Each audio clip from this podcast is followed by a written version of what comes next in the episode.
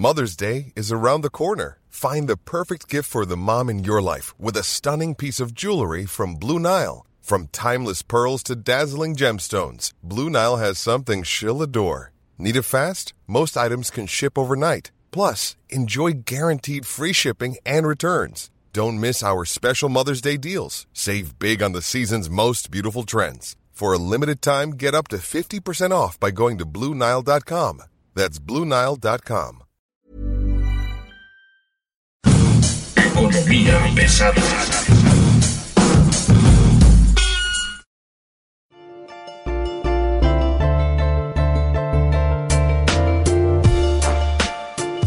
¿Cómo están? Muy buenos días, bienvenidos a Economía Pesada, mi nombre es Luis Carriles. Hoy estamos aquí en Economía Pesada presentando, haciendo un poco lo que se llama el PGnomics y me acompaña Enrique Hernández. ¿Cómo estás Enrique? Buenos días. ¿Qué tal Luis Carriles? Muy buenos días a todos. Tenemos varios temas en la agenda, me gustaría presentarlos rápidamente. Uno de ellos y de corto plazo es por supuesto el presupuesto que está discutiéndose entre la Cámara de Senadores y la Cámara de Diputados, en donde hay un enfrentamiento entre Alfonso Ramírez Cuellar, presidente de la Comisión de Hacienda, y el presidente de- del Senado, Ricardo Monreal. Platícanos. Pues sí, en efecto, eh, a, a Alfonso Ramírez Cuellar le salió lo barzonista. El día de ayer... este, Lo deudor. Lo deudor prácticamente. Eh, sin duda se le fue a la yugular en contra del Consejo Coordinador Empresarial diciéndole que pues esos millonarios que están afiliados ahí no quieren pagar el consumo del agua. Eh, recordemos que en el presupuesto, o mejor dicho, en la ley de ingreso de 2020, eh, se estipulaba pues prácticamente cobrar eh, un gravamen a, a los productores que usaran este líquido para regar los campos agrícolas pues en Sinaloa, en Sonora, en otras entidades del sureste, Jalisco, en, en, en en Guanajuato, en Querétaro, donde todo hay este tipo de consumo y pues prácticamente eh, este ha sido uno de los puntos que... Es el punto más duro, ¿no? Bueno, el se- el segundo punto más duro, el primero podría ser los autos de chocolate. Rápidamente, el tema aquí tiene que ver con que a Ramírez Cuellar le pidió al Senado que no le moviera, pero ni con el comas. pétalo de una iniciativa esto y, y lo que hizo Ricardo Morales fue decirle sí, claro, no, y le puso 10 10 corchetes a la, a la ley de ingresos.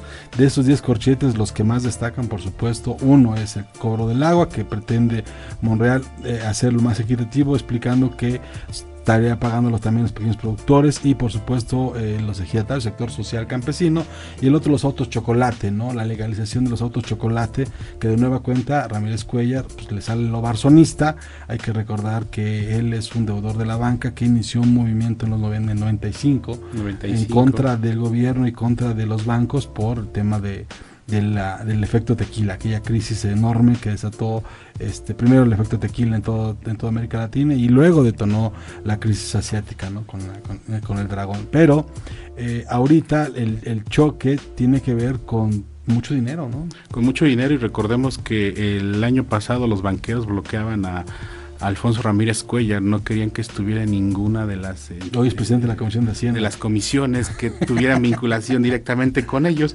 Eh, sin duda este encontronazo entre Alfonso Ramírez Cuellar y Ricardo Monreal es, es, es muy bueno, eh, tomando en consideración que Ramírez Cuellar eh, ha tenido este actuar desde siempre, ¿no? Es Morena contra Morena, hay que es- esto hay que entenderlo así. Son parte del mismo grupo, pero no son parte del mismo grupo. Usted eh, habrá una hay una especie de primera y segunda división en la que unos atienden unos asuntos y otros atienden otros. En el caso de los autos chocolate, bueno, el, el tema es que el Senado dijo no, no va. También era algo importante porque Guillermo Prieto Treviño, que casi no sale a hablar, decía que se pueden Casi nunca sale casi a hablar. nunca sale a hablar, eh, decía que se iban a caer alrededor de 30% las ventas de autos nuevos en México.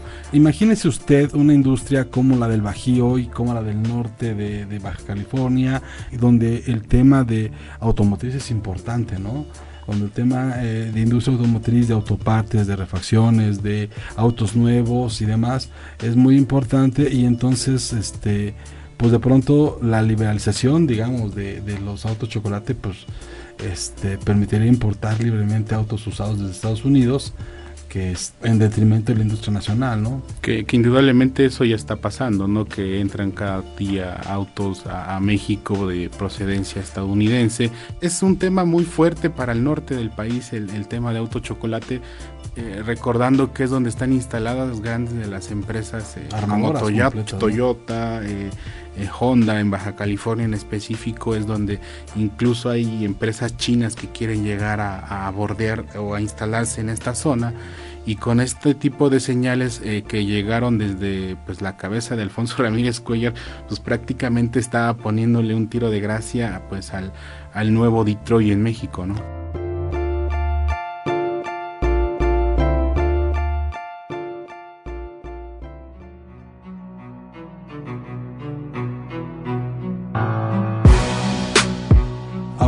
un poco queriendo explicar el tema de los PGnomics. PGnomics tiene que ver con la manera en que eh, ve la economía el gobierno federal, ¿no? la actual administración, y un poco esta idea de crecimiento a partir de nuevas variables, ¿no? O sea, pues hablan de un cambio de modelo, pero el modelo no han cambiado el modelo económico neoliberal. El modelo, eh, lo único que cambian es la política. La política neoliberal como tal cambiaron. Todo lo demás eh, continúan con, con, estas estrategias de, pues son más eh, neoliberales. Recuerdo mucho. En los impuestos, ¿no? Por ejemplo, una, una, de las decisiones más fuertes que toman los estados neoliberales es incrementar los impuestos y básicamente los 10 corchetes que le pone el Senado a la Cámara de Diputados en su ley de ingresos son sobre impuestos, ¿no? Y hay que también eh, poner mucha atención eh, de dónde se va a sacar toda esta bolsa de los 10 corchetes de dinero, eh, recordando que el mismo gobierno de López Obrador tiene más de 6 billones de, pesos en una bolsa de, ingresos para el próximo año, que incluso ha sido mayor a las que han tenido los otros gobiernos. Para llegar a ese tope tuvieron que hacer este boquete que no se sabe de dónde venga ese dinero. La, economía, los recursos no son infinitos, de esto se están dando cuenta hoy, y por ejemplo tenemos varias crisis en el, gobierno federal con temas eh, prioritarios para, para el crecimiento económico. Uno de ellos es Pemex, por supuesto, hay 100 mil millones de pesos que se supone tendrían que estarse pagando ya en el corto plazo y no se están pagando. Eso revienta a los, a los, a los, a los proveedores. La crisis del sector salud, por más que en, los discursos se ponga que ya está, el abastecimiento no lo está. Tenemos un, hay un déficit de más o menos 60% en temas de medicinas a nivel nacional en el sistema de salud general. No estamos hablando de instituciones específicas o de productos específicos. Estamos hablando del tema de salud general. También tenemos un problema de proveedoría en este en el subejercicio del gasto público no no hay inversión en carretera no hay inversiones en, modernización no hay inversiones en infraestructura de transporte entonces tenemos va a haber problemas al final del día eh, Berardo Elizondo que, que es un tipo que estaba en el Banco de México y que es un tipo bastante inteligente decía que el problema de, de la inflación era no era mantenerla baja sino mantenerla baja y que la economía siguiera creciendo hoy lo que estamos viendo es eso, ¿no? Que la economía no está creciendo, al menos ni siquiera a las tasas de 2%. Muchas inversiones han sido pospuestas por... por hay, compañías muy grandes que pueden guardar su inversión 4 o 5 años, esperar que esto cambie y si no cambie, pues irse. El tema es que la gran mayoría de las empresas mexicanas no, probablemente el 70-80% de las compañías mexicanas no tengan la capacidad de aguantar el PGnomics de restricción presupuestal en función de que el Estado había sido el promotor de la economía, el promotor del crecimiento y el promotor de la inversión eh, en este llamado Estado neoliberal.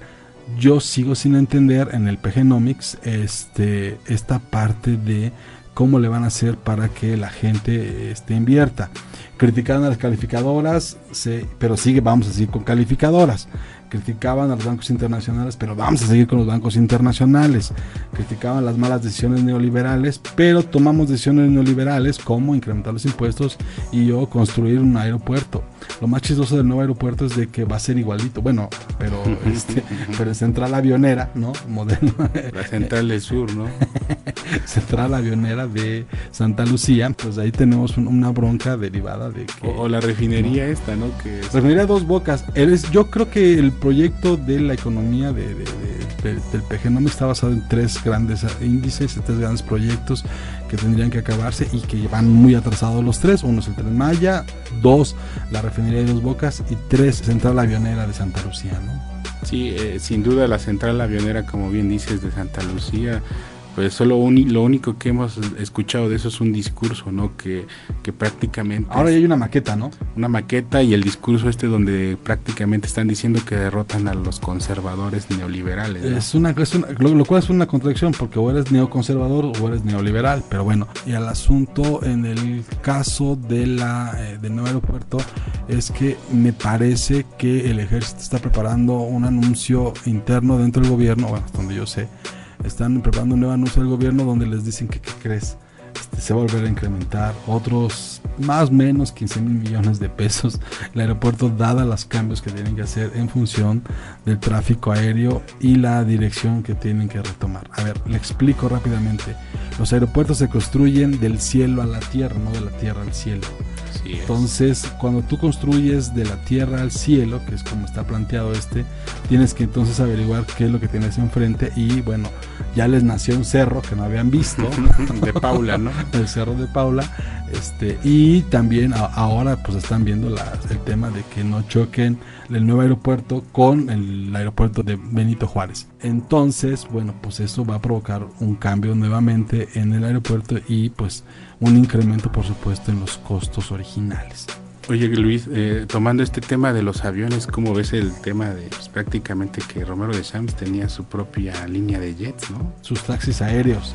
El Sol de México, Organización Internacional Mexicana, da a conocer este documento en donde hay una investigación de parte de la, de la FGR, donde le solicita a la SST de a conocer este, si en algún momento familiares cercanos al líder petrolero tienen o, tienen o tuvieron en algún momento acciones dentro de una serie de compañías que son taxis aéreos que le prestaban servicio a Pemex. de hecho, eh, Aeromonkey Center es de uno de los hijos de Romero de Champs. Es lo que estamos esperando que confirme la FGR. Yo, me acuerdo cuando Romero de Champs tomaba sus fotos y, se veía se veía atrás el, logo de Oceanografía. ¿Te acuerdas el caballito este cuando en la época de Vicente Fox, uh -huh.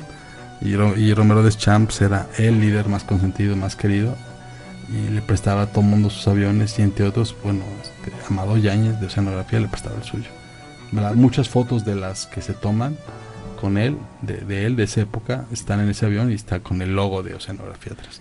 Y digo, este es uno de los golpes más eh, contundentes quizá de esta 4T, ¿no? En materia quizá del, del combate a la corrupción, que también hemos escuchado grandes anuncios, pero han habido pocas nueces aventadas y, y comidas de una forma que logres ver y, ver este tipo de situaciones. En, la, en, la, próxima ocasión te prometo hacer una lista de, de, cuántos de cuántos operativos fallidos se ha llevado a cabo en la 4T.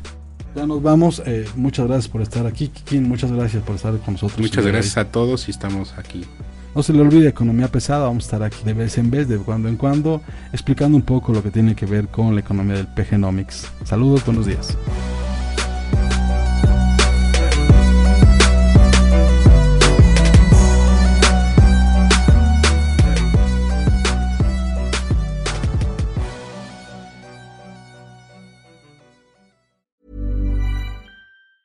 Even when we're on a budget, we still deserve nice things. Quince is a place to scoop up stunning high-end goods for 50 to 80% less than similar brands. They have buttery soft cashmere sweaters starting at $50, luxurious Italian leather bags, and so much more.